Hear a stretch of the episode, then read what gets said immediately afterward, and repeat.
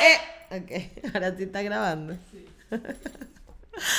Hola a todos y bienvenidos a un episodio más a Negra como yo.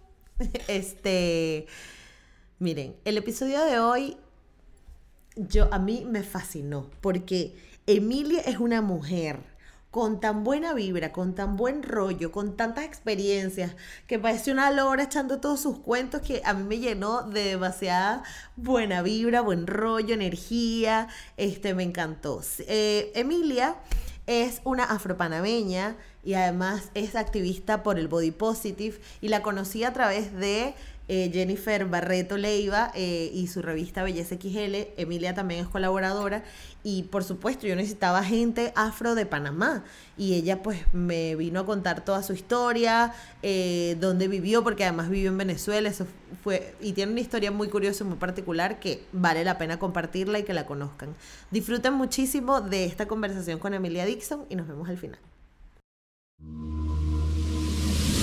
Esto es Negra como yo, una conversación sencilla y cercana donde hablaremos de negritud, de ser afrolatino, de crecimiento personal y de dónde venimos. Con la ayuda de invitados especiales te ayudaré a empoderarte, a conectar contigo, a valorar tus raíces y a inspirarte.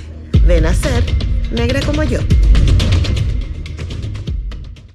Miren, señores, ustedes no saben todo lo que yo he sufrido para tener esta entrevista porque entre los tiempos de Panamá, los tiempos de España, las responsabilidades, el coronavirus, esto ha sido horroroso. No, mentira. Perfecto, porque cuando, cuando es, es. Este, pero bienvenida Emilia Dixon. Gracias. Gracias, público. Miren, para quienes no sepan, ya van a conocer a Emilia, pero Emilia es como tú eres como una mezcla, yo por eso, yo no sé por eso es que me siento tan cercana a ti, pero tú eres como una mezcla de afrolatina con body positive. Sí, exacto, así mismo. Y bueno, eres activista y estás con todo eso y por eso, evidentemente, queríamos conocer tu historia. Entonces, bueno, bienvenida, Emilia. Gracias, muchas gracias, querida, por la invitación. Finally estoy aquí. Finally. Mira, Emilia, pero vamos a hablar, es Curvy Harmony. ¿Yo por qué digo Curvy World? Porque me estoy confundiendo. Es que, la, mira, la verdad, hace cinco años que empecé esto, eh, no había tantos curvy. Entonces, hay Curvy World, Curvy, no, de todo hay Curvy. Entonces, por sí. ánimo, no voy a cambiar el nombre, pero sí. Así no. que no. Aparte, Curvy Harmony está chévere. Sí. Mira, pero cuéntame, primero cuéntame, porque yo me estoy enterando que tú viviste en Venezuela. Oh, sí, yo estudié allá cinco años. Ajá, ¿y tus papás de dónde son? ¿Cómo naciste? Cuéntame de tu vida. Ok, te cuento, te hago el, el eh, eh, resumido, quedé en Venezuela más que nada por motivos religiosos. Ok. Porque mis padres, y, y bueno, yo también profeso la religión adventista. Ok. Y en Venezuela había un instituto adventista. Ok. Entonces, para evitarme el tema de que tuviera que estudiar. Nosotros básicamente en la religión lo que creemos es la segunda venida de Cristo y el día de reposo es el sábado. Es como si fuera Mm. como más o menos como lo de los Como judíos, los pero los- judíos. ellos sí son más estrictos y tienen otras creencias aparte. Ok. Entonces, básicamente acá para nosotros el día de culto o el día de reposo es el sábado. Ok. Entonces tú sabes que de repente, o sea, en, en- en un mundo donde las universidades son católicas, siempre el día, el sábado se trabaja y el domingo es el libre. Y el domingo es libre, verdad. Entonces mi papá siempre hicieron el esfuerzo de tenerme en instituciones académicas adventistas para evitarme todo ese rollo. Dije, ah, que tienes que ir a, a- a la biblioteca está abierta el sábado, pero el domingo está cerrado. Así pues. Mm, ok, ok. Así que así fue que yo paré en Venezuela, porque originalmente me iban a mandar a México. Ah, imagínate. Exacto, pero ¿qué pasó? ¿Pero te En mandaron a ti sola o ellos vivieron, o ellos se fueron contigo? No, mija, yo estaba alón pechugón. Porque el instituto, o sea, las instituciones adventistas tienen estas, este tipo de, de- de- de escuelas, institutos, universidades a lo largo de todo el mundo y son sitios disque, disque apartados y tienen disque los dormitorios, empresas, Mm. tú haces Claro, todo tú allí. tenías tu vida ahí, ok. Exactamente. Entonces, eso estaba disque, disque en un lugar de que Nirgua, esa vaina es bien metida. En Nirgua, muchacha. Oh, sí, estaba en Nirgua yo. ¿Pero qué fuiste a hacer tú para No. Nirgua? Ah, bueno, Nah, pues, huevo, nah. Ahí es que estaba el instituto. Bien bonito, bien bonito. Me imagino porque Nirgua, ya te, ¿dónde es que es Nirgua? Ya va. Nirgua Claro, en el estado de Yaracuy. Y Correcto, Yaracuy. para quien no lo sepa, es el occidente del país. Entonces el occidente es muy verde y es mucho campo. Y en Yaracuy hay mucho campo también. Era, era hermoso, el clima era espectacular porque el sol estaba súper violento, pero la brisa era fresca. Era sabrosa, sí.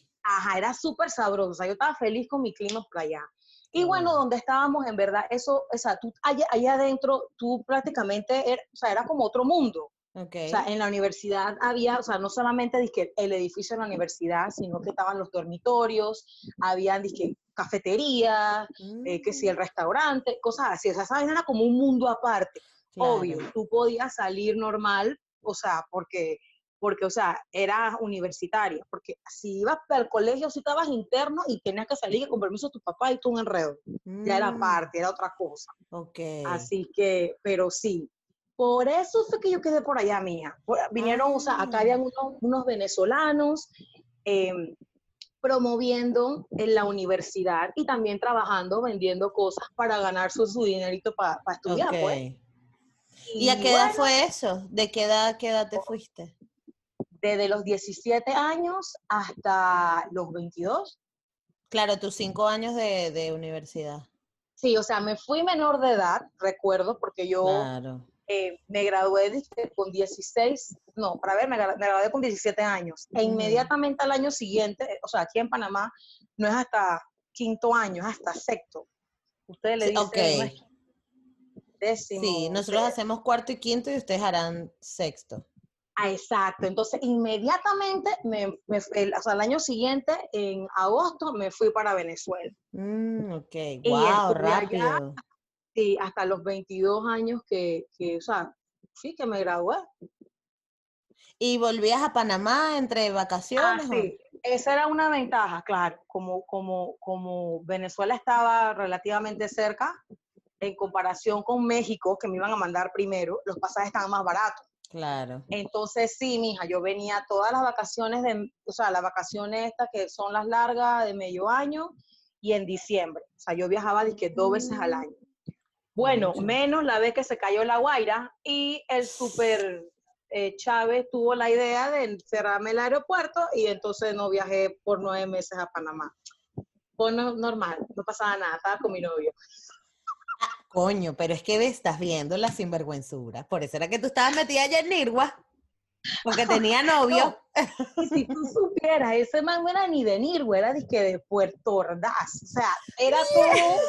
Era lejísimo. Puerto Ordaz es Sí. lejísimo de Y, Yaracuy. sí, y yo le digo a la gente, yo en verdad, yo conozco más de Venezuela que lo que yo conozco de Panamá. Claro, porque llegaste ahí para Puerto Ordaz. Yo fui a Puerto Ordaz, yo fui a Maracaibo, Claro. esto, bueno, Valencia que estaba cerquita, lado, eh, claro. Barquisimeto, o sea, ¿Y yo- Caracas la conociste? sí, cómo no. Me- en verdad me- Ah, poquito de terror porque había poca gente, había muchísima gente y acá en Panamá por más gente que haya, no es igual. No es Caracas, Y la- claro. Y la primera vez que yo fui a un metro, o sea, fue en Caracas. Entonces, digo, eh, para mí todo eso era dije, uh, wow, uh". Entonces, pero sí, sí, yo fui a Caracas, disfruté. Yo no me puedo quejar de mi tiempo allá, te digo la Me verdad. encanta, chama, porque además, qué loco, porque estoy acostumbrada a conocer historias de gente que se va de Venezuela o que se va de No, que va. Caracas, ¿sabes? ¿Sabes? Todo el mundo dice, no, yo estudié en Londres, en no sé dónde, no, yo me fui a Canadá, y tú y que no, yo me fui para Nirgua. qué bueno, me encanta, Bueno, ¿qué te, pu- qué te puedo decir? me Sí, sí, sí. encanta. Yo, yo, o sea, todo el mundo me pregunta, ¿pero por qué? Yo dije, mira, Venezuela está cerca, la cultura es bien parecida. O sea, eh, Hablamos no igualito. Exacto, entonces imagínate que me mandaran por otro lado, que quién sabe cómo- la gente cómo iba a hablar, o ay, yo no sé. Claro. Así que yo estaba feliz con, con mi Claro, universidad tenía tu plátano, tenía tu yuca, tu arroz, tus Oh. frijoles. Mija, y el cambio también estaba bien favorecedor. Claro, también. Entonces, yo estaba acá, dije, nada, si me mandan para México voy a poder venir como cada dos meses. No, no, no, déjame por acá cerca. Claro, qué chévere, me encantó. Sí. Ok, pero antes de eso, ¿cómo era la Emilia del colegio? O de, o de antes de irte a Venezuela. ¿Cómo eras tú? ¿Cómo es tu personalidad? Bueno, la, Emilia del colegio, la Emilia del colegio, ya ella era bastante extrovertida. Porque, em, como te comenté de lo, de las instituciones adventistas, acá en Panamá, cerca de donde yo vivo, no habían colegios que ofrecieran lo que yo quería estudiar. Mm, Así que me mandaron a un internado aquí en Panamá todo el mundo dice, ¿por qué internado te portas mal? Pero no, para nada. Yo era bien boba, bien tranquila. Me invitaban a la fiesta de 15 años y yo dije, ¿puedo ir con mi mamá? Y la gente dice, man, uno no va a la fiesta con su mamá. O sea, para que, para que te hagas una idea de cómo yo era. Polla. Entonces, bueno, vinieron y me mandaron para el internado y entonces ya allá yo sí como que descubrí o empezar a descubrir lo que soy ahora, pues. Claro. Igual tú sabes, uno, uno en su inmadurez, muchas veces yo quería era como, en vez de, buscar ser diferente, quería ir como con la marea, tú sabes, o Claro, típico. Y, y, que si me molestaba mi cabello rizado y quería hacerme blower, pero el blower me quedaba horrible. Y, o sea, incluso mis fotos de grabación son horribles porque mi cabello estaba horrible. Porque imagínate, ah, o sea, a donde yo estaba, fui a un salón de belleza que de por sí las mujeres tienen el cabello súper liso. Es un estado, pues, donde las mujeres tienen el pelo súper liso. Vengo yo con mi cabello, dije, oh, la gente dice, bueno, vamos a ver qué hacemos. Y eso duró, dije, 10 minutos y cuando me tomaron la foto, el pelo estaba, dije, claro. Entonces, sí, sí puedo decir que, era bastante extrovertida, era popular, sí era muy popular, pero como que todavía yo misma no, no me había encontrado, pues. No me había aceptado del todo, porque buscaba siempre como, como ser parte de la manada, no, no Claro, o sea, tú eras la chévere, pero dentro del grupo. Exactamente, tal cual, ya no hay más nada que decir ahí. Entonces, este, estábamos hablando de la Emilia del instituto, que era como la popular, pero que, quería pertenecer, ¿no? O sea, intentabas hacer cosas para, para quedar bien con tu grupo. O, mira, quizás a, mí nunca me ha gustado oh, ser de esas, pero digamos que no, no tanto hacer cosas, sino que no hacía lo que yo realmente quería o no decía lo que yo realmente no pensaba. Exacto, así mismo. Entonces, bueno, ahí va pues. Ah. Ok, ¿y cómo es, cómo es estudiar en un instituto adventista? O sea, ¿cuál es la diferencia? Ok, bueno. Digo para imaginármelo porque nunca lo había escuchado. Sí, tranquila, sí. Mira, básicamente la diferencia es em, que por todas partes em, o sea, para empezar es cristocéntrico. O sea, todo lo que vas a estudiar allí tiene que ver con, con la religión, nuestra creencia en paz. Exacto. No es que si estamos dando macroeconomía o mercadotecnia te van a meter a Cristo. No, no, nada de eso. No, no, claro. Pero... como los profesores son adventistas y te van a poner un ejemplo, claro que te van a hablar de algo cristocéntrico. Y entonces yo creo que la diferencia más grande es el tema de que en la universidad todo se cancelaba los sábados. O sea, los sábados durante el día hasta la puesta del sol, o sea, en la noche, todo estaba cerrado. La biblioteca empezaba a abrir a las 7 de la noche en adelante. Ok. La cafetería, todo así, o sea, que ahora es que tú ves que la gente, en mi tiempo cuando yo estaba chiquita no todo el mundo trabajaba sábado. Antes la gente tenía mm. de que sábado y domingo libre. Ahora es que tú ves que todo es un día normal sábado y el domingo es que, bueno, entonces creo que la diferencia era esa, pues, o sea, que tenías tu, biblioteca, tus servicios disponibles el domingo, cuando en los otros lugares todo estaba cerrado. Ah, ok, claro. Y, la juventud, o sea, era, eran ojo, esto yo lo estoy hablando desde el desconocimiento total de una nueva religión, pero me da curiosidad saber cómo son con, con aspectos como el matrimonio o ese tipo de cosas que suelen ser represivas en muchas otras religiones. O sea, el ¿los adventistas son así o cómo son? Bueno, los adventistas sí, la creencia igual de que eh, abstenerse del sexo premarital, sí, ahí, ahí vamos igual. Esto, pero yo creo que a, a los jóvenes lo que más le hacían mecha o, más le, le, molestaba no era esa parte, era más la parte de nosotros eh, no usamos arcillos, usamos prendas, ah, no comemos carne de cerdo y se promueve una alimentación vegetariana. No es obligatorio, pero se promueve porque, o sea, nosotros creemos que es más sano. Entonces, en la mm. institución no te vendían nada de carne, todo era vegetariano. O sea, cosas que tú no te puedes imaginar, muy ricas, pero todo era vegetariano. Entonces, claro, viene la gente de afuera y dice, me quiero comer un hot dog. Sí te vendían el hot dog, pero eso no era salchicha. los pelados dije, ¿qué esta vaina? Te vendían tu hamburguesa, pero esa hamburguesa no tenía carne. Entonces yo creo que eso era lo que la gente como que, y me da bastante risa porque ahora todo el mundo dice, oye, qué chévere, vamos a ser veganos. Bro, yo, yo era vegana como estaba pelada y no sabía. Claro, exactamente. Entonces, yo creo que eso es lo que más, más le chocaba. O sea, con el tema de, de la ropa, no, o sea, realmente no hay disque diferencia, porque sí aceptamos que se usen pantalón, no hay, o sea, eso no es un problema. Creo que lo más wow es el tema así de las prendas.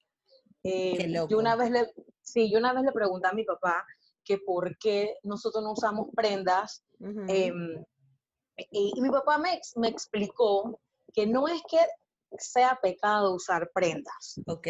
Pero en la iglesia hay cosas que tú crees porque las Biblia y hay otras que la gente se reúne y dice, ¿sabes qué? Vamos a poner esta normativa y mm como que supuestamente, bueno, hay personas que sienten como que si no tienen algo encima, ah, como pasa, que me dicen, que, oye, yo no uso prendas, es porque con esto aquí, eso no se me ve nada, ¿para qué me voy a poner algo? O sea, pero esa es mi lógica, ¿no? Claro, claro. A mí, a mí me gustan es grandotes, que se vean hasta por acá. Entonces, si no están así, yo no me pongo nada. Claro. Pero hay gente que me dice, que, oye, tú no te sientas como hombre, sin, sin, sin zarcillo, sin arete. Entonces yo, yo tripeo que pensando en ese tipo de personas, entonces la iglesia dice, no usen nada de eso. Claro. Pero tú te metes a la religión y no es que te van a recibir y que, no, no, no, no, no. Ok, exacto, no es tan restrictiva como otras religiones ultraortodoxas. No, no, no, no, no, no, para nada. las, personas, las personas van a la iglesia porque, porque le gusta lo que se le enseña y en el camino tú vas viendo de que aquí nadie usa arete. Bueno, voy a dejar de usar mi arete, pues. claro aquí nadie se está pintando como que va para el carnaval. Bueno, yo tampoco me voy a pintar como que voy para el carnaval.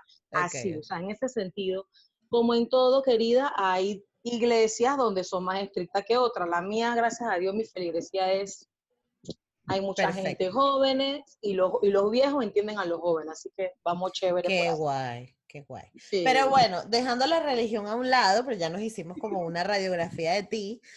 Entonces, ¿en qué momento Em, Emilia se encuentra con, bueno, no sé, no sé, porque tú eres un caso, por eso te digo que tú tienes como las dos cosas, ¿no?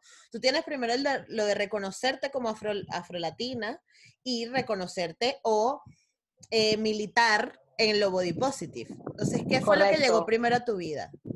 ¿El pelo o, el cuerpo? ok. Em, ¿Qué tal si te digo que estaban allí? Sí o sea, yo empecé. Es que una cosa tiene que ver con la otra. Correcto, mira, o sea, yo recuerdo que tenía mi Facebook y yo posteaba bastante temas sobre mi cabello, de que, de que, de que por qué mi, decían que el cabello rizado era feo, que era poco profesional, y también por ahí mismo iba posteando cosas sobre el body positive, que en ese tiempo no se le llamaba body positive. Ajá, exacto. Entonces, una amiga me dice, dije, Emilia, ¿sabes qué? Tú deberías abrir tu blog para que personas que no estemos en tu red puedan escuchar y leer lo que estás haciendo. Pero el tema está en que yo dije, son dos cosas bien fuertes. Sí. Y no sé si pueda como encargarme de las dos, porque te comento que con el tema del cabello, yo fui descubriendo otras cosas de las que ahora sí me atrevo a hablar. Entonces, en ese momento, hace cinco años, yo dije, dije, bueno, nada, me voy a meter de full, full, full con el tema de, de, la positividad corporal. Pero yo siempre metía mi, mi, mi, comercial con el tema de lo de, afrolatina, porque eso va allí. O sea, aceptarme y reconocerme también tiene que ver con el hecho de cómo yo me veo, mi cabello, mi piel y todo. Así es que como que me, me, me, me, separé un poquito, pero siempre estaba presente. El tema es que ya teniendo como tres años como Curvy Harmony, eh, y yo metiendo mis comerciales acá en Panamá, varias chicas activistas, sí, full activistas sobre el tema de, de, de, lo, de la etnia y del cabello. Claro. Ajá, y lo afro, me, me, me, me, estaban viendo y me dijeron, hey, ¿por qué no colaboras con nosotros? Y, y de allí yo empecé entonces a meterme más al punto en que mm. esto, hacemos un festival acá en Panamá que ya tiene, creo que, cuatro años. Yo, soy mala llevando la cuenta, ajá, que es el Melanin Summer Fest, primero Afro Picnic. Y para mí eso fue como, como cuando tú tienes los lentes oscuros y te quitas los lentes. Y tal. Entonces, yo con ellas fue que me, me, pude identificar finalmente como afrodescendiente. Claro. Porque yo tenía esa guía que yo decía, dije, o sea, yo no soy blanca, o sea, no, no soy negra, decía yo. Claro, tu piel no es negra. Claro. Pero tengo todo. Entonces, claro, yo venía prejuiciada con el tema de que para ser negro tienes que ser negro. Y no, porque yo tengo muchas características de una mujer negra, aunque mi piel está clara. claro, pero tus papás, ¿cómo son? Ok, mi mamá es, ok, ella es bastante clara, cabello liso. Okay. Y mi papá tiene la piel oscura, pero el cabello no lo tiene tan ondulado. Es como una mezcla entre lo que acá en Panamá le decimos cholo. O sea, cholo no es indígena, es como alguien del campo, piel clara. Ah, ok. Entonces es como mi familia en ambos lados son mezcla de cholos con negros.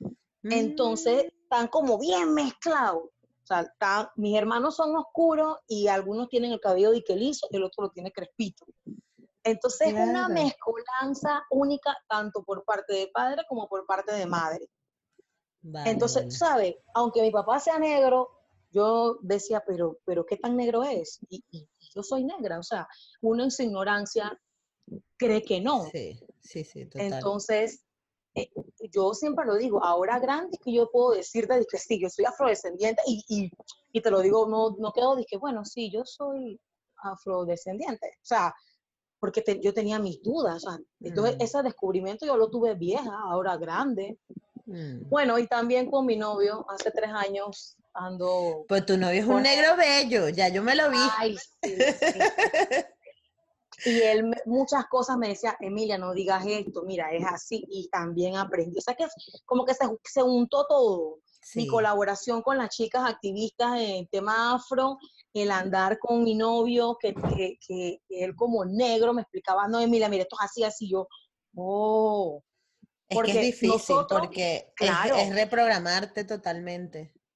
O sea, acostumbrada con respecto a, tu identidad Exacto. No, mira, sabes que tienes que mejorar la raza, búscate uno clarito para que mejore la raza, que ese pelo malo. y tú, o sea, las personas que te lo dicen no te lo están diciendo por mal, pero es porque también ellos vinieron con esa información incorrecta. Claro. Así es que es que... No, y cuando, cuando hiciste la, la, transición capilar, ¿cuándo fue tu transición? Ok, esa, esa, esa también fue otra historia, Dios mío, mira. esa transición yo la hice a juro. Eh, eh, como te dije, en mis mm. momentos, en mis momentos de que yo estaba, quiero ser, acá le decimos chola, chola del pelo liso, quiero ser chola, quiero ser chola. Bueno, está bien, llegaron de moda las planchas, me acuerdo que nada más tú te hacías era blower, o sea, el, ¿cómo se llama? Con el, secador. con el secador, ajá. Después llegaron las planchas, mi pues era lo que yo necesitaba para este pelo. Ey, yo así, ¿verdad? Bueno, mija, Tú ibas yo me alisé riquísima. ese pelo. Yo te estaba riquísima, así, con ese pelo largo. Bueno, yo tuve así como seis meses. Chola, chola, yo nada más me lo lavaba otra vez. ¡bum! Cuando yo quise decidir que "Ay, ya estoy cansada, voy a dejarme el pelo, mi pelo dijo, ah, sí, ahora tú quieres tener tu rizo. Pues añañá, y se acabó. El pelo no se me ondu- onduló más. Claro. Yo tenía el cabello como cuando tú te haces químico. Claro. el pelo aquí, ah, o sea, el tú pelo aquí. nunca, tú nunca te llegaste a desrizar con químico. No, a mí Qué el daño me lo hizo una plancha. Claro, pero si te lo hacías todos los días, es lo todos mismo. los días y di que seis meses seguidos. O sea, fue una cosa, o sea, como que mi cabello, mi cabello no era tan, o sea, estaba débil, pues. Entonces. ¿qué va?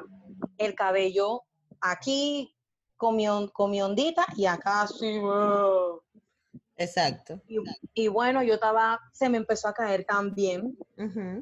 Y se fue otra, pero como yo tengo bastante cabello, nunca tuve disque huecos. Ok. Pero sí, yo, yo, yo sé cómo es, tú sabes cómo es tu cabello y tú dices que, hey, se me está cayendo el cabello horrible.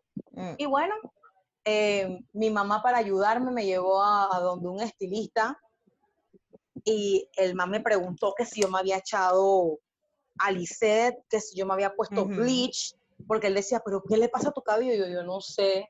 Man dije, bueno, mija, yo creo que aquí lo único que queda es cortarlo.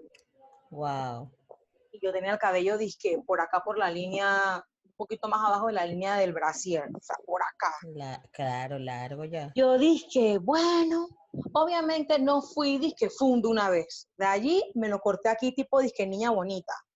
Todo el mundo dice, ¡ay, qué cambio de look! ¡Era lo máximo! Y yo por acá, horrible, sintiéndome fea, espantosa. O sea, eso fue Claro. horrible. El cabello ralito ahí, porque estaba, no tenía ni pelo.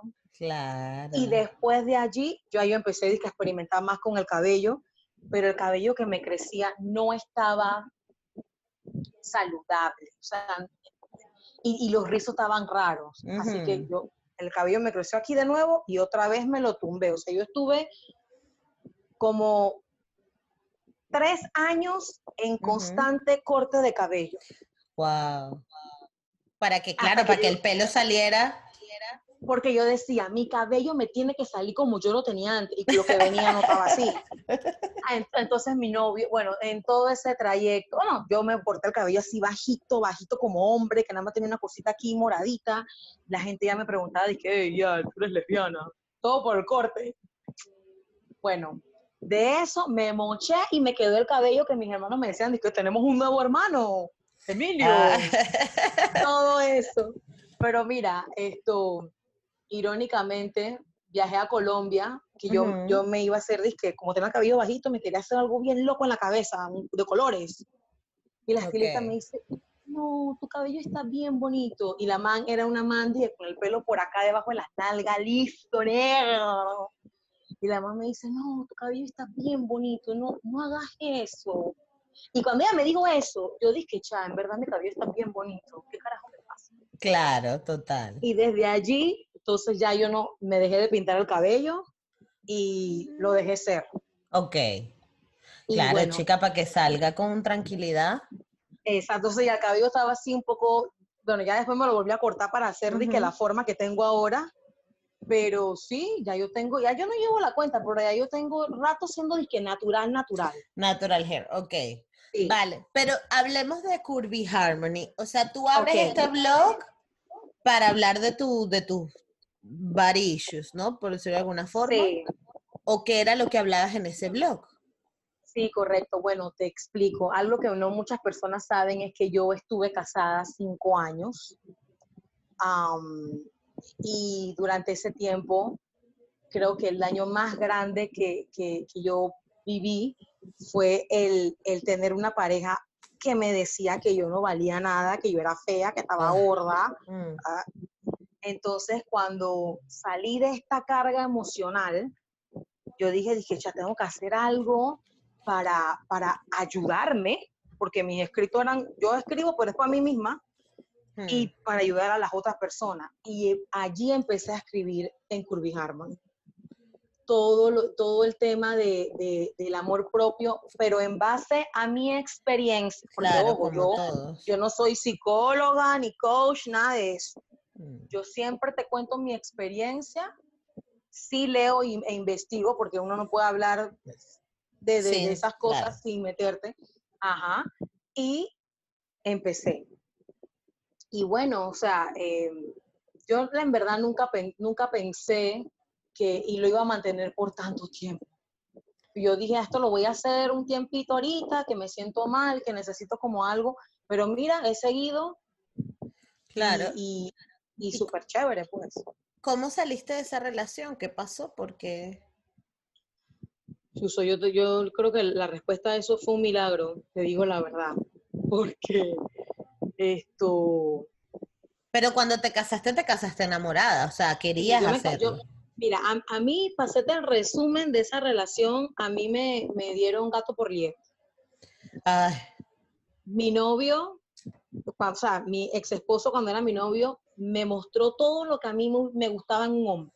Todo. ok. Yo también tengo que aceptar que cometí el error de dejarme llevar solo por eso sin ver alrededor. O sea, por ejemplo, él, su familia vivía en una provincia o estado que queda a ocho horas de la mía. Yo nunca compartí con su familia. Primer error. Tú no te puedes meter con un hombre, mija, sin conocer a la familia.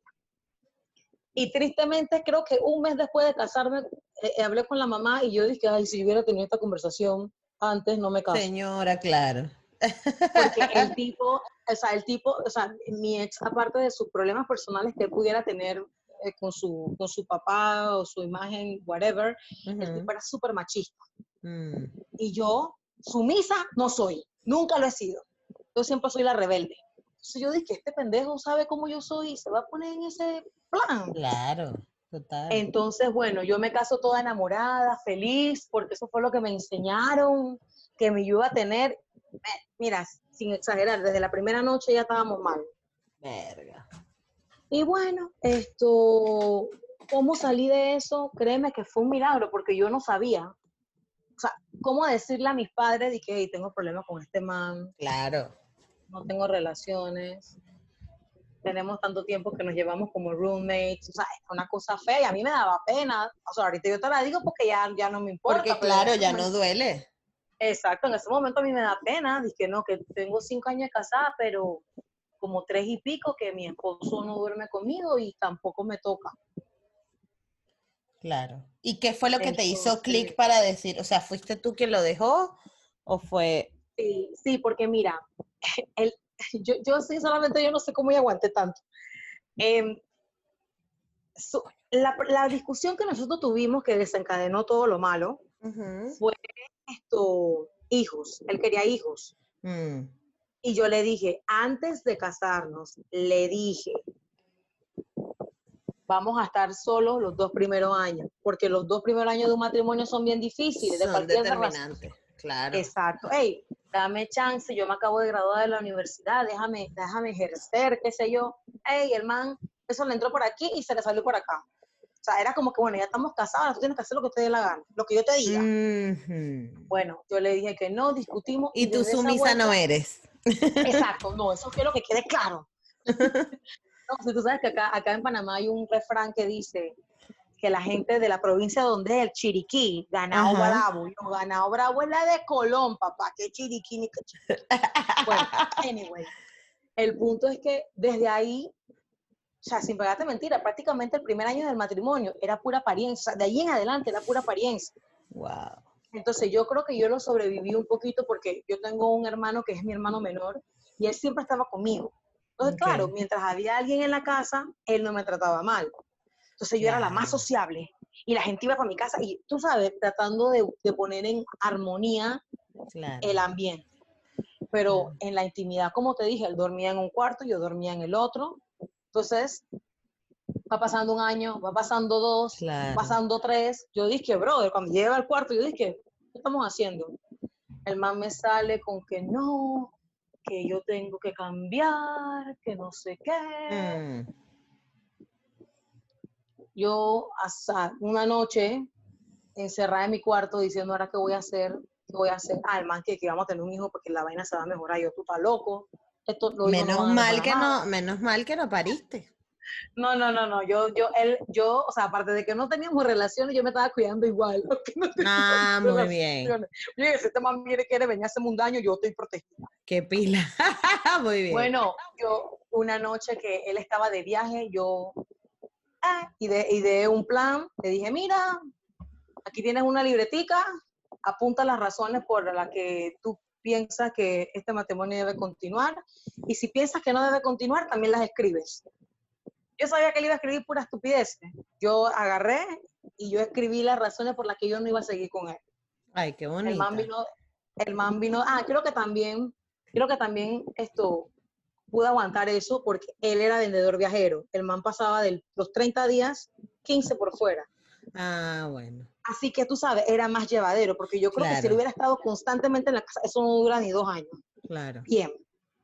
El tipo llega, el- el- to- eh, todo el speech de siempre, yo, mira, lo del ejercicio. Nos sentamos en la sala y el man empieza, sí, porque yo te amo, que te quiero, pero tú tienes que cambiar, porque tú, porque tú, porque tú. Y yo dije, mira, yo ni siquiera leí lo que tenía en mi cuaderno. Yo nada más le dije, así como hay una mujer ideal para ti, yo sé que hay un hombre ideal para mí. Un hombre que no le va a molestar mi carácter ni mi personalidad. Y yo sé que Dios lo tiene allá afuera. Yo me apresuré en casarme contigo y no quiero seguir esta relación. ¿Todo bien? ¿Todo bien? Ah, pero él como era medio maniático, en el momento actuó bien, después no actuó bien y bueno, para Típico. hacerte resumen, Sí. me demoré ocho años en divorciarme. Wow. porque cada vez que intentaba hacer los trámites, él me decía que sí, de repente se echaba y tú sabes, todo eso hay que sacar papeles, que- porque estábamos legalmente casados. Claro. Ay, actually, tenemos una casa en común porque sacamos la casa, la hipoteca de la casa, Claro. antes de casarnos. Y él, su, su, su préstamo, o sea, su, su sueldo no le daba, así que todavía esa casa es mía y bueno, ese es un tema ahí que tengo todavía que Bueno, resolver. pero que- ya eso se resolverá. Pero Sí. ¿cómo crees tú? O sea, tú dirías que de alguna forma a ti el blog te salvó. Sí, sí, señora. sí. ¿Y cómo fue sí la salvó. respuesta de la gente? ¿Cuándo te diste cuenta que dijiste, coño, esto, esto está funcionando? Porque tú sabes, no es lo mismo escribir en Facebook que te contesta tu mamá, tu tía, tu friend, Claro. tus compañeros, a escribir en un lugar donde me escribían, me contestaban de España, a veces dije una persona me escribía en italiano, o de repente dije, pero ¿cómo sabe? Y bueno, yo no sé, pero me contestaba, o alguien Ok. me, me escribía de otros países, y las personas, o sea, prácticamente me hicieron sentir que yo no estaba sola, que yo no estaba sola, que, que lo que a mí me pasaba le podía pasar a muchas mujeres en diferentes formas, pero al final era tú sanando tu amor propio, tú sanando tu autoestima, diciéndote, sí, yo valgo, yo valgo, yo soy más que ser una ama de casa, yo soy más que un matrimonio que no funcionó. Y eso fue, disque, súper poderoso para mí. Claro. ¿Y, y en qué momento, o sea, tú lo hiciste porque el blog tú lo hiciste con la intención de que fuese body positive o te diste cuenta que eras body positive por lo que Mira. estabas escribiendo? ¿Cómo fue?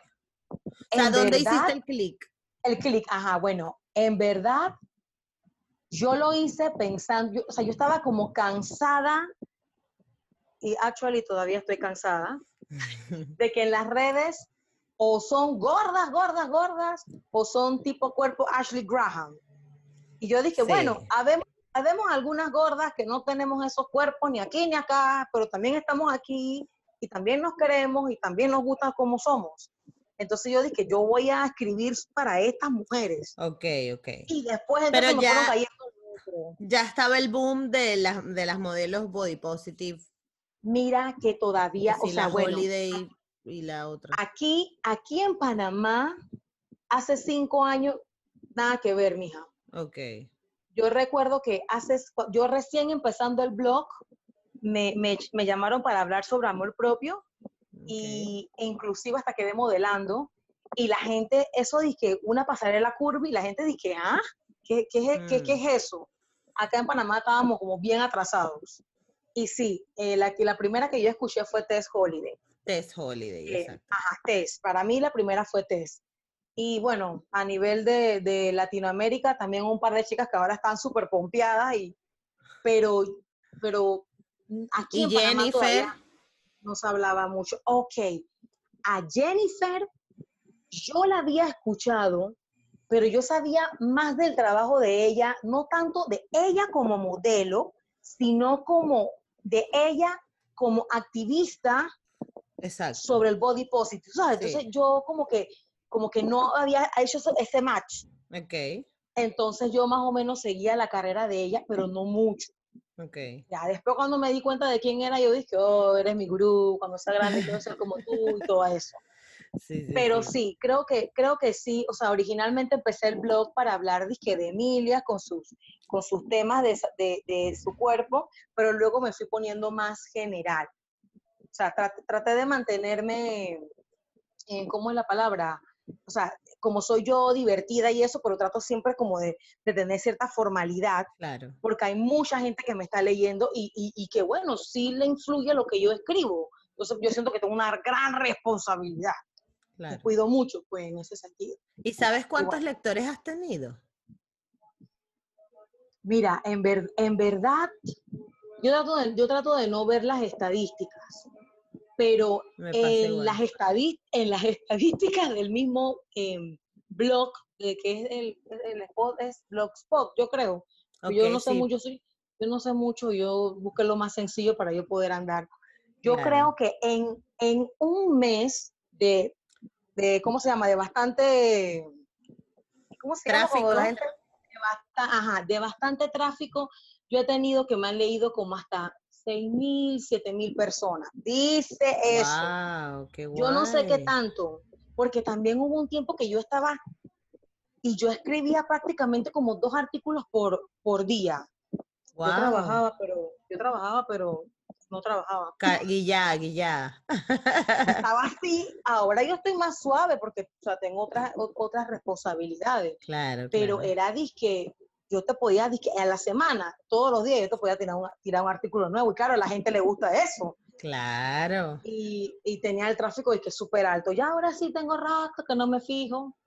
Y bueno, ahí, ahí vamos con, con Instagram, que es lo que tengo más activo ahorita mismo. Sí, sí. Vale, ¿y en qué momento decidiste dedicarte, o sea, dedicar tu- tus redes a esto? O sea, porque una cosa o fue, o fue de la mano con el blog, porque era como que tú estás escribiendo tu blog para desahogarte y bueno, te empezó a leer la gente, pero ahora eres una influencer de Sí, ay, a mí, a mí no me gusta, a mí no me gusta esa palabra, pero A bueno. mí tampoco, pero Esto- influencias a la gente. Sí, sí, sí. Bueno, mira, fue tal cual lo estás diciendo. O sea, yo empecé con el blog, eh, inclusive esto, yo no, eh, originalmente yo no ponía nada sobre mí. O sea, yo no decía que nada más tú veías los artículos, pero tú no sabías quién escribía eso, porque yo decía, ok. no quiero que si a alguien yo le caigo mal o mi forma de ser le cae mal, no vaya a leer mi blog Ajá. cuando lo que tengo ahí es, tú sabes, ¿no? Uno en su ignorancia. Y bueno, fue así, empecé a escribir, la gente dice, hey, pero, pero no tendrás un fanpage en Facebook, hey, pero y, y, y, y Instagram, y yo dije, yo todo lo he agarrado tarde, o sea, Facebook sí lo he tenido de toda la vida, así que emigré Claro. ahí súper chévere.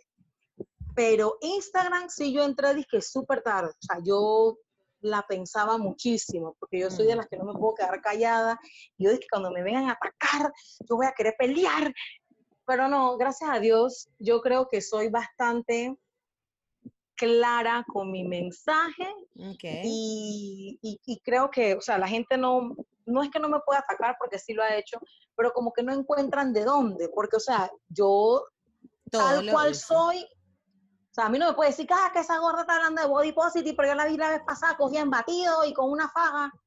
O sea, Ay, yo soy no. muy genuina en lo que yo soy, No, conforme a y lo que que, también yo una de las. Claro, y también una de las malas percepciones del body positive es que la gente cree primero que es apología a la gordura, y ya yo estoy requete cansada de hablarlo aquí, que no se trata de apología a la gordura y que queremos que todo el mundo sea gordo y tenga colesterol. No se trata de eso, se trata de abrir los medios y normalizar todos los tipos de cuerpo.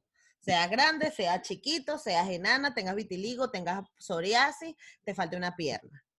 Eso por un lado. Pero ¿cómo manejas tú la crítica? O sea, perdón, no, ya va, eso no es lo que te quería decir. Te quería decir que, ajá, que eso, que cómo es tu, cómo es tu rutina, o sea, tú tienes alguna rutina de, de cuidado del cuerpo, eres una persona que está preocupada realmente por tu, por tu físico, porque yo te he visto que eres bien coqueta y te montas tus colores. Sí, sí, mira, gracias. Bueno, esa pregunta es muy interesante y voy a ser bien honesta. Cuando yo empecé en el blog, un buen amigo mío me dijo, Emilia, yo no quiero que tú seas de esas tipas que anda hablando de body positive, pero no te estás cuidando. Entonces yo me quedé, dije, nada más me dijo eso así. Y yo dije, ok. Entonces allí fue donde yo empecé a investigar. Bueno, todo el mundo habla del físico, en tema de gordura, adelgazar, pero nadie te habla de la salud mental, de la salud emocional. Y yo dije, todo esto es un conjunto. Entonces yo dije, ¿qué yo estoy haciendo? ¿Qué yo estoy haciendo por mí? Entonces yo mismo como que ¡pah! me cayó la piedra a mí. Entonces, esto, yo dije, no, no solamente es cuidar lo que estoy comiendo, también es cuidar lo que está entrando en mi mente, también es cuidar mis horas eh, de lo que yo estoy hablando, con quienes yo me relaciono, qué yo estoy haciendo. Entonces, ya como que me estaba abrumando un poco. Entonces, esto... Sí, además que es un entorno de salud global. Entonces, hubo un tiempo como estaba con, con, la cosa de que tengo que, tengo que, que, que vivir mi mensaje, yo hasta estaba siendo vegana y fui que vegana fuerte, que no quería nada de, de lácteos, o sea, era una cosa increíble. Fui que, Emilia, tienes que empezar poco a poco, no puedes venirte con toda una vida comiendo carne y ahora de que va a comer pura hierba, no puedes estar en eso. Así que, pero ahora estoy como más consciente de qué cosas le hacen bien a mi cuerpo, qué no le hace bien, con el tema de, mi salud emocional. Yo soy muy, a mí todo me afecta. Yo cuando estoy feliz, estoy muy feliz, cuando estoy rayada, estoy muy rayada, muy brava. Y hay cosas que no me deberían de afectar tanto y yo estoy luchando con eso. Mm. Em, y bueno, no te puedo decir que estoy haciendo una actividad física, actually, porque te estaría mintiendo. Antes estaba en clase de danza, ahora estoy diciendo no quiero hacer nada. Pero estoy Pero también te estás dando ese tiempo. Y ya está, ¿sabes? y el cuerpo te lo pedirá. Exacto. Entonces, eh, y tratar de cuidarme también más por el tema de mi edad. Yo tengo 40 años, voy para 41 años. Mentira. Sí. Tú me tienes que estar jodiendo, Emilia. No. Esos son los genes chinos y negros que están así de dun, dun, dun no, ya va. en el 79. ¿Qué? Sí, sí. Marica, tú sabes que a mí no me gusta preguntarle la edad a la gente porque me parece una impertinencia. O sea, que la ¿a ti qué te importa cuántos años tiene esta persona? Pero ¿qué bolas tienes tú, Emilia? ¿Cómo tú vas a tener 40 años, chica? Claro, tú estás hablando, yo estoy aquí sacando la cuenta y yo digo, bueno, si a los 22 se salió de la universidad y se casó y tuvo 8 años para separarse, yo, bueno, sí, tendrá como 31, 32, será como mi generación. ¿Qué bolas? ¿Y tú dónde duermes? ¿En una nevera, acaso? ¿O qué? Ojalá, ojalá. Bueno, mira. Pero no, si duermes en una nevera, entonces aparece de 15. A mí me da tanta risa. Mi novio es 10 años menor que yo y todo el mundo jura que yo soy menor que él. bueno, está bien. Eres Jennifer López. bueno, ¿qué te puedo decir? No, pero, y entonces, o sea, es eso de, del tema, o sea, no es, que, no es que esté vieja, decrépita, pero yo sí te puedo decir que me he dado cuenta de los cambios que, que hay, que ocurren en uno. Tú sabes, 20, 30, 40 Y yo dije, no, yo tengo que cuidarme por mí. También tengo mi novio guapo, más joven. Yo no quiero estar ahí chocha y el man todo que, ah. Porque, mija, la edad, en un punto la edad dice de que ñau, ahí voy. Así que yo dije, yo dije, Chuso, em, eh, en ese sentido, como estoy más consciente, ya tengo, dije, dije, de la, yo ni me maquillo mucho, así que yo dije, ¿qué rutina? No, ahora sí me, me cuido la piel, que si me pongo mi desmaquillante, y que con el tiempo de las horas de sueño también, para las ojeras. Ok, sorry, no sé si te escuchan a Coco ahí ladrando. Se escucha Coco, pero no pasa nada. No, no pasa nada.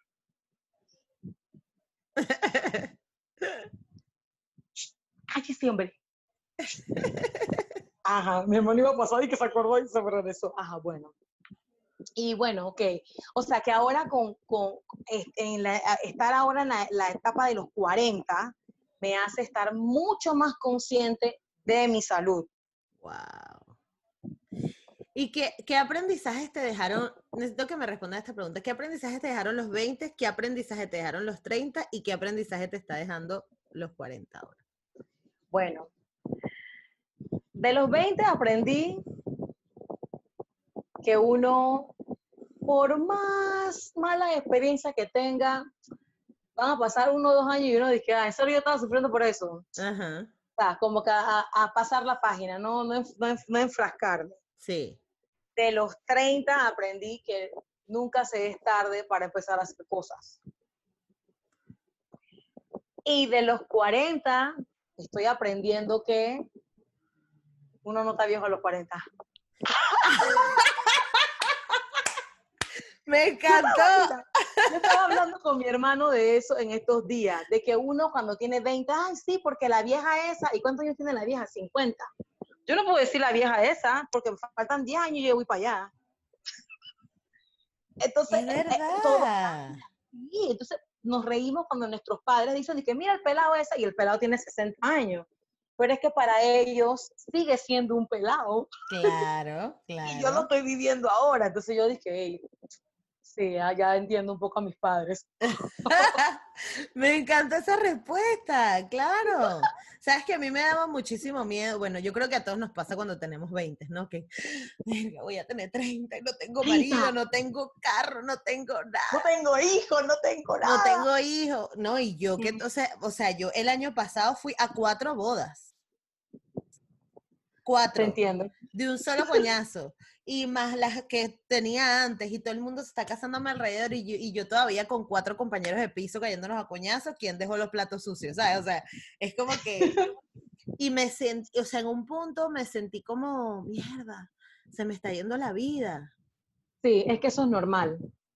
Te hacen sentir así, te hacen sentir así de que no estás haciendo nada y tú cuando y los hijos qué y, ajá y, el dinero y la hipoteca y el carro y el yate y que pero ya va. Yo no tengo ni, ni, mm. una creo que lo único que tengo que me pertenece es mi micrófono del podcast que está aquí.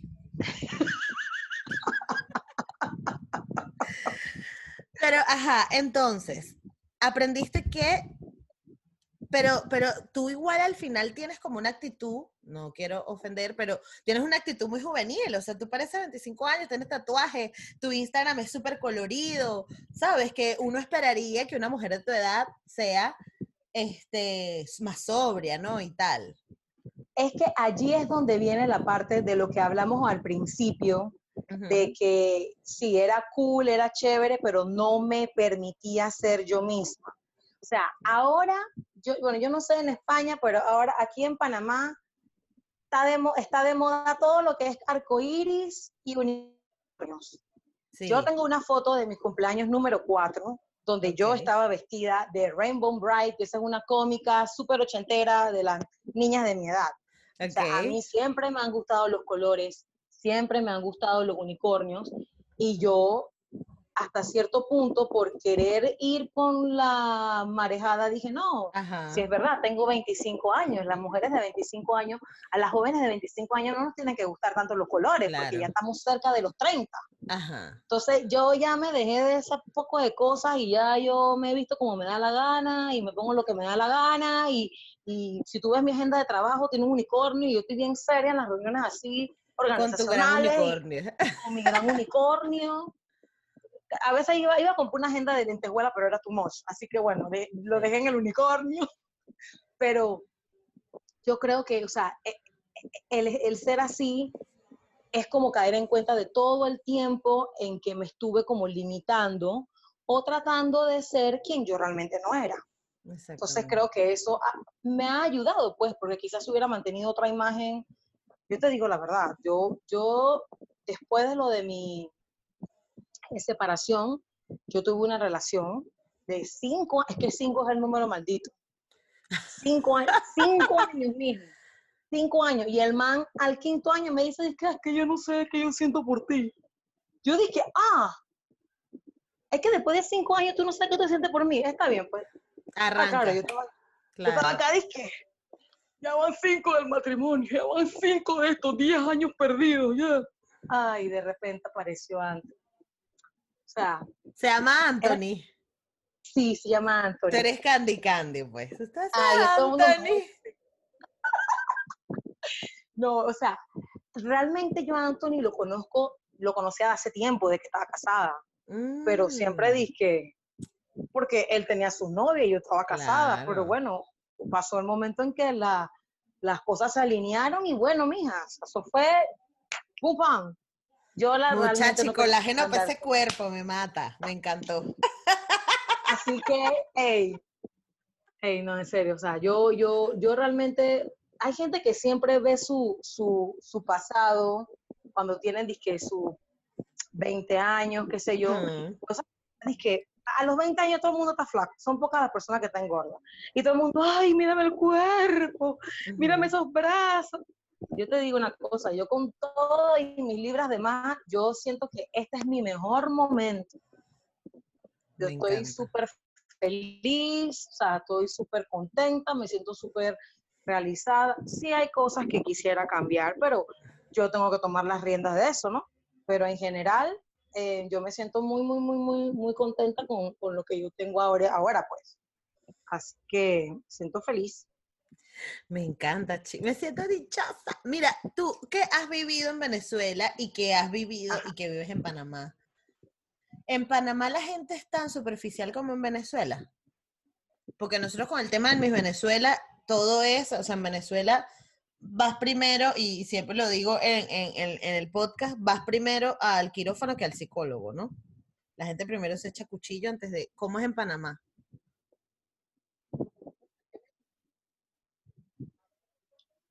Sí, bueno, yo, yo diría que no. En, Venezuela la gente se, es más superficial y se, y se preocupa más por su apariencia física. Mm. O sea, eh, por el tema de que yo, yo algo que yo nunca vi, vi en Panamá es, por ejemplo, las chicas súper arregladas y la mamá estaba atendiendo un kiosquito de periódico. Aquí en Panamá la gente es bien sencilla para vestirse. Y si tú ves a alguien así súper espectacular, o sea, tiene que ser porque trabaja en algo bien elegante. Entonces yo dije, wow, tanto, tanto esto, eh, producción, ajá, tanta producción, vaya a vender periódico en un kiosquito que no tiene ni aire acondicionado, no, hombre, eso está mucho. Eso sí, te puedo decir. Eh, y sí, o sea, el tema de la, de la belleza allá es totalmente diferente a lo que se maneja aquí en Panamá por el tema de Venezuela, pues. Claro, pero tú viviste, igual tú experimentas, llegaste a experimentar body shaming en, en, Panamá. No, mira que no. Y en parte, ok, esto, bueno, en Venezuela, en Venezuela no, no, no llegué a experimentar porque cuando estaba en la universidad realmente no lo sabía, pero estaba bien eh, flaca por la comida. Claro. Estaba flaca, o sea, yo no me sentía flaca porque igual me decían gordita pero estaba súper flaca. Yo no sé, la gente, la gente siempre. Y aquí en Panamá, realmente tampoco yo llegué a sufrir de body shaming, pero sí en, en la escuela cuando estaba pequeña, así como que me apartaban por lo que te comentaba de que yo, o sea, no parqueaba con las chinitas ni con las cholitas, pero tampoco con las negras. Entonces yo dije, ¿qué me están haciendo? ¿Por qué me están haciendo esto? Pero, pero no, no, no como pasa ahora que sí hay, o sea, hay gente que sí pasa su body shaming bien feo. O sea, yo no puedo decir que yo viví eso. O sea, la- Ok. a mí lo más feo que me ha sucedido con ese tema fue en mi relación con mi ex. Claro. Que él sí se metía bastante conmigo en ese sentido, ¿sí? ¿Y cómo, y cómo manejas la, o sea, que, que te acuerdas de algún comentario chimbo que te hayan hecho así en las redes sociales? Que te haya tocado, que digas mierda. O sea, ¿cómo, cómo lidias con eso? ¿Cómo te vuelves a levantar? Porque hay, bueno, no sé si un comentario, no sé si algo, algo que te, aparte de, de la otra relación, ¿no? Aparte de, la, de tu relación con tu Bueno, ex. mira, yo, perdón, yo creo que yo he tenido bastante suerte en todos estos años eh, escribiendo en Curvy Harmony, porque yo creo que lo más, lo más fuerte que, que me ha pasado es gente escribiéndome que yo les caigo bien, pero que debería de estar eh, dejando de, de apoyar un movimiento que lo que quiere es que la gente se ponga holgaza, eh, o sea, que se ponga gorda y que no hagan nada. Realmente a mí directamente no me han atacado. Yo sí tengo en compañeras que, que, las, que sí las atacan. Entonces yo no sé si quizás en, mi- en mi caso no pase eso, porque si tú te fijas, yo escribo, pero yo no me muestro como modelo, aunque yo salga en las fotos. O sea, yo nunca hablo de moda, ni, ni, Sí, es verdad. y ay, estilo, no sé qué cosa, nunca hago eso. Entonces, como Mm. que no, por ahí no me pueden atacar. Claro. Y yo siempre pongo, yo no tengo problema en poner mis fotos, que se vea mi celulitis ni mis mondongos. Entonces, o sea, porque la gente no pierde tiempo en eso. Pero sí en privado, porque no lo hacen público, me dicen, "Dice, oye Emilia, en verdad tú estás chévere, pero ¿por qué estás hablando de eso? Eso no está bien. Y bueno, como lo hacen en privado, entonces yo puedo escribirle en privado. Responderles, claro. Exactamente. Porque ¿Y te, hasta te eso que acuerdas de algún comentario que te haya hecho como mm, a- a molestarte o Bueno, eh, realmente sí, y no tiene que ver con, con, con el tema de body positive. Tuvo que ver cuando escribí un artículo sobre la nueva Ariel que iba a ser afrodescendiente. Ah, claro, de Chloe, claro, de Chloe Halle, ¿no? Halle, ¿cuál? Sí, yo escribí un artículo, ese ha sido el, el, el, el post, que revelación de toda mi vida en Instagram. O sea, Ay, pero yo- pásamelo, ¿en qué fecha está? Yo lo quiero leer. Mm. Uy, yo te lo bueno, ahorita te paso el link, te lo paso, eso fue el año pasado. Claro. O sea, gente, gente que yo no me lo esperaba, wow. con su racismo interiorizado, no sé si está bien dicho así, eh, gente súper ignorante, con sus comentarios de que no, que la sirenita no podía ser negra porque Me encanta. A mí, eh, a mí eso, eso cuando salió, cuando esa noticia salió, yo dije, el coño es su madre Disney. O sea, es que no lo puedo decir de otra forma. Incluso, mira, en mi... Bolas, en- porque en- aunque la película no salga, perdón que te interrumpa, aunque la Ajá, película no salga, puso el tema en la mesa. Sí, correcto. Y todo el mundo, y desbalanceó a todo el mundo, todo el mundo que para o sea, yo tengo primas también negras que, que, pero ¿cómo? Si la historia de la sirena es de una sirena de Dinamarca, yo no sé cómo es coño el cuento. ¿Y cuál es el Pero está- problema? Pero estás escuchando lo ridículo que suena de que es la historia de una sirena de Dinamarca. Hello, las sirenas no existen. Puede ser de la luna. O sea. ¿Estás loca o qué? Sí, sí, sí, Mira, total. yo, yo, yo inclusive hasta hice un experimento donde yo trabajo, es un, es un centro de formación, una, una organización sin fines de lucro, y hay niñas. Y yo eh, agarré como a cinco niñas en edades como de, creo que es 8 años hasta 12. Ok. Y le mostré imágenes de la sirenita original y los dibujos que habían hecho de cómo se vería la sirenita eh, actual, pues. Y todas las niñas, todas dijeron, ah, eh, a mí me gusta esta, pero también me gusta esta. Y yo, ¿por qué? Que bueno, porque tiene el cabello más parecido al mío, porque su piel se parece más a la mía, porque mi hermanita se va a poder identificar. Y yo dije, ¿cómo una niña de 8 a 12 años entiende esto y gente adulta no puede entender esto?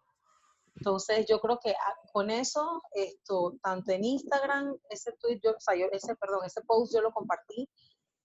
O sea, eso en Facebook se descontroló. La gente empezó a agarrar mi, mi, mi post para atacar, pero yo ahí donde tú tienes que decir que sabes que no voy a seguir, porque a todo el mundo le contestaba hasta cierto punto. Claro, pero cansa, chama. Y, y, y, más que nada es el tema de que la gente cree algo porque es lo común, no porque realmente es así.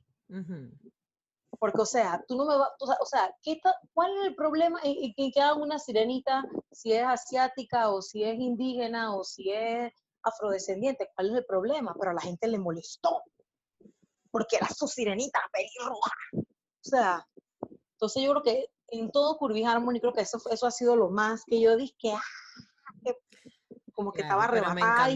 Porque además el argumento de muchas personas es bueno, pero que saquen otra, que saquen otra, otra, no, que saquen otra, otra, otra princesa. Si quieren representación, que saquen otra princesa. Y es que no, precisamente la idea es romper con, el, con la estructura de lo clásico. ¿Entiendes? Y si tienen que sacar una Cenicienta negra y una Blancanieves negra y una Bella Durmiente negra, también las van a sacar. Sí, es que, y eso que acabas de, decir, el tema de la representación, eso es súper importante, porque nosotras, digo nosotras porque ahora está el, auge del tema del movimiento afro, uno puede ver más cosas con que identificarse, pero imagínate tú más chiquita, viendo a todas las actrices, cantantes, modelos con el cabello liso, tú decías, ¿dónde entra mi cabello aquí? ¿Por qué yo tengo el cabello así? Totalmente. O todo el mundo flaco y chuzo, pero ¿y entonces? Entonces, claro, y tú terminabas pensando de que tú tenías un problema, claro, de que tú estabas mal. Es que el problema es mío porque es que yo no soy eso. Ajá, y entonces va a pasar toda la vida peleando porque tú no eres eso. No, y, lo peor es que sí hay. o sea, lo peor es que sí hay. Exacto, no, y incluso yo recuerdo antes cuando yo estaba más pelada que leía disque Cosmopolitan. Ay, pelada, pero, pelada, pero como 25 años, tampoco tan peladita. Yo decía que, ay, pero ¿cómo estas mujeres pueden ser tan la piel lisa? O sea, yo no sabía que había Photoshop, yo estaba media ignorante. Y yo no sabía que también había eh, pelos que tú te podías poner, las extensiones y pelucas y yo dije, yo me, estoy yo me estaba traumatizando toda mi juventud por cosas que ni siquiera son, son de verdad. Entonces, o sea, sí es importante la representación y por eso es importante. Eh, a, veces otra cosa que a mí me critican mucho son mis fotos en traje de baño y a veces mis fotos que yo pongo con poca ropa. Que porque es movimiento tengo que estar encuerándome. Hello, todo el mundo se ve bien con ropa.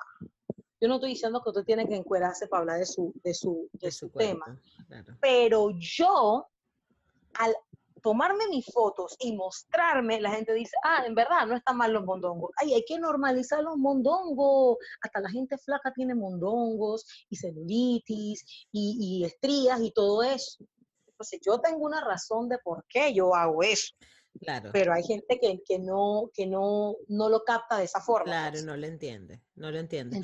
Pero no lo entiendo porque yo siento que siguen en esa burbuja. Yo digo que eventualmente lo entenderán. Y si no lo entiende él, lo entiende sus hijos.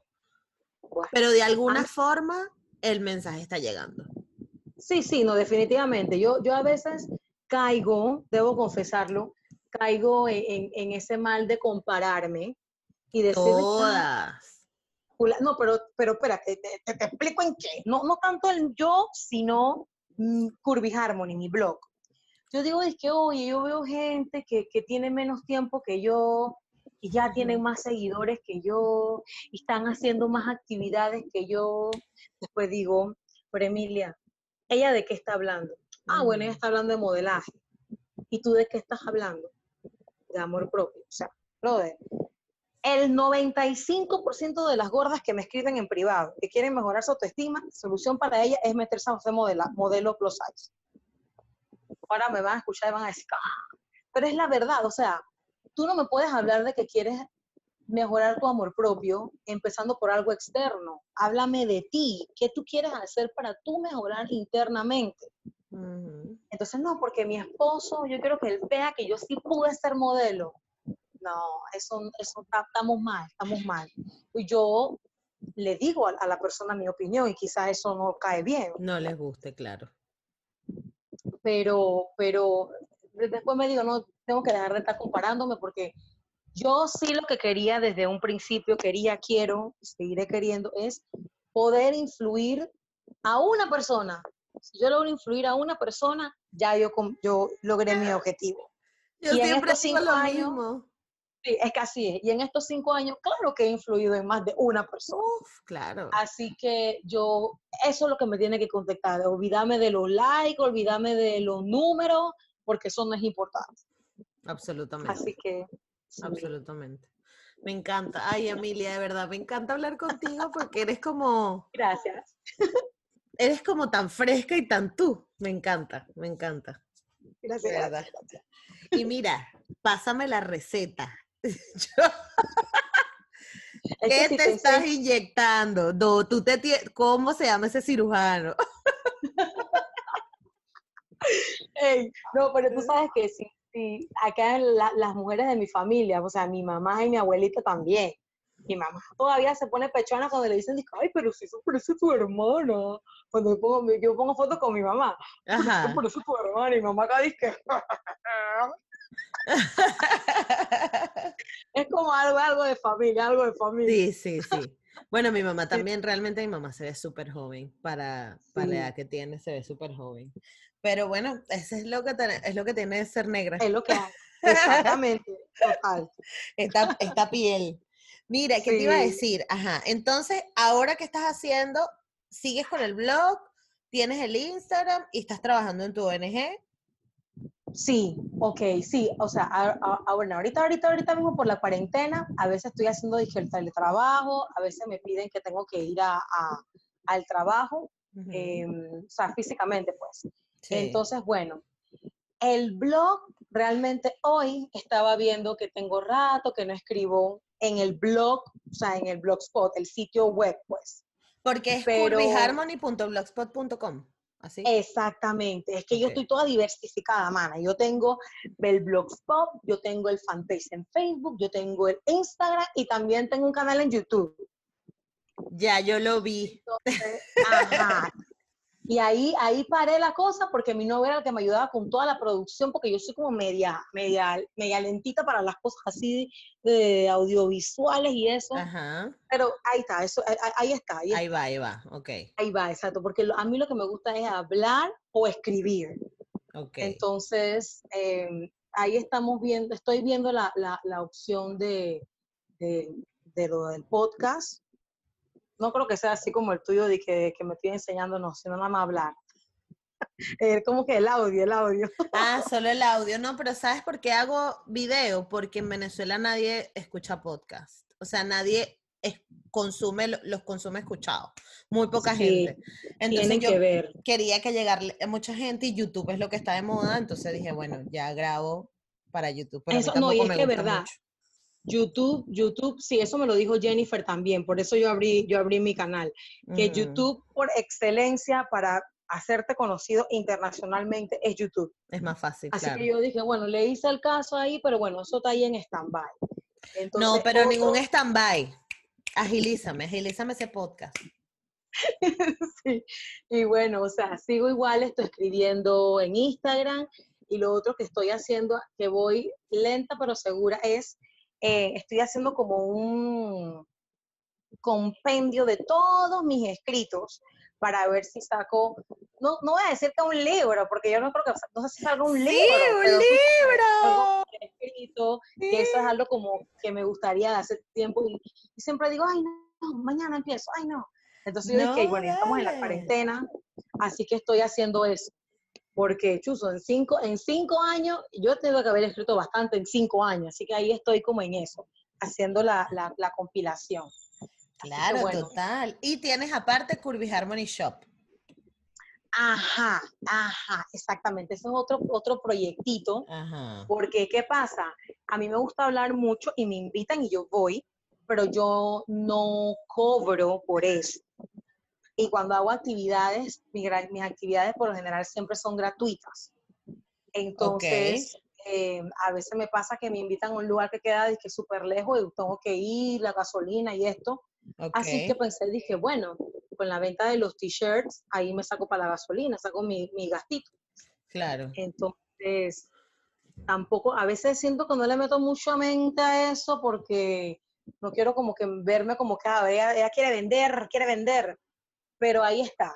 Igual siempre hago mis ventitas y eso. Pero te voy a decir, esto es un trabajo a tiempo completo. O sea, mantener las redes sociales, un blog, no sé qué tal, motivar, responder a la gente. O sea, tienes que monetizar de alguna forma. Así que me vas agilizando el libro y me vas agilizando el podcast. Sí, así que eso, es eso, eso, eso, es lo que queremos, es lo que queremos. Me encanta. Pero, pero sí, ahí voy. Y, y gracias a Dios siempre sale algo, siempre sale algo, siempre, siempre sea, puedo, puedo, seguir adelante, pues. Porque ella a veces me, invitan a lugares que yo dije, eso está bien lejos, ¿cómo yo voy a llegar para allá? Pero la cosa que yo llego. Claro. Por cierto, quiero ir alguna vez en la vida al Melanin Summer Fest, me encantaría. Uy, por favor. Así que me invitas.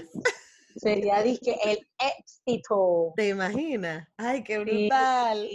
nosotros, nosotras este año, casualmente este año, fue la primera vez que tuvimos em, invitadas internacionales.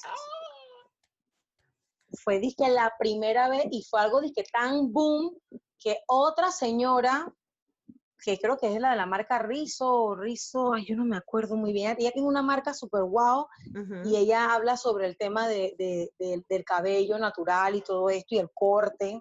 Okay. Y la, señora, ella es, ella es, creo que cubana, radicada en, Miami. El tema es que la señora fue como nuestra invitada, y, ella estaba en Panamá y ella quiso participar. O sea, que eso, es un, eso fue un plus, porque ella es una eminencia y, o sea, Claro, y que, que, que haya ella, venir. ella estaba allí, sí, porque ella estaba súper contenta con lo que estaban haciendo, bueno, las chicas con el tema del, empoderamiento del cabello, ¿viste? No, no, no, es que, yo me vi las fotos y me vi todo y me encantó porque se ve como todo súper buen rollo, lo que sea, pero bueno, igual yo voy a dejar tus redes sociales aquí anotadas, pero si las quieres decir, este, para que todo el mundo sepa. Ah, bueno, sí está bien. Me pueden encontrar en Curvy Harmony en Instagram, también en el fanpage de Curvy Harmony de Facebook. Lo ponen así, Curvy Harmony. Mejor lean cuando ella lo escriba porque la oh gente no sabe cómo ponerlo. sí, lo voy a por aquí eh, escrito en algún lado y bueno. Sí, sí, y también lo pueden ver en, apenas vean, ven en Instagram, yo tengo todas las cuentas ahí porque son un son un, un montón. Me encantó. Pero sí, sí. Bueno, muchísimas gracias Emilia por estar conmigo. Está... Gracias a ti por la invitación, querida. Ok. Bueno, ¿qué les pareció? Que se llenaron demasiado de buena vibra y de buen rollo. Muchísimas gracias Emilia por haber compartido conmigo en este episodio y recuerden que si quieren contactarla pues dejaré todos sus, datos en la cajita de descripción y si me quieren seguir a mí o si quieren comentar, hablar conmigo, este, mandarme sugerencias de episodios, de gente que conozcan por ahí, lo que quieran hablar, yo estoy disponible en Negra como yo en todas partes, en todas las plataformas y en todas las redes sociales. Y este, mm, ¿qué más? ¿Qué me falta? Ah, me falta decirles que si quieren escuchar este y otros episodios en las plataformas de podcast, pueden hacerlo porque está disponible en Spotify, eBooks, Anchor y Apple Podcast. Y si me estás viendo por YouTube, recuerda compartir, suscribirte, darle like, poner la campanita y hacer todas esas cosas que te pide hacer YouTube, porque básicamente si no haces eso, este, el podcast no se ve y esto es necesario que lo vea muchísima gente porque estamos generando comunidad, estamos generando comunidad afrolatina y es súper importante que todos nos conozcamos y todos generemos una hermandad y, y un movimiento súper importante. Así que muchas gracias a ti por haber estado conmigo un episodio más y nos vemos en el próximo. Chao.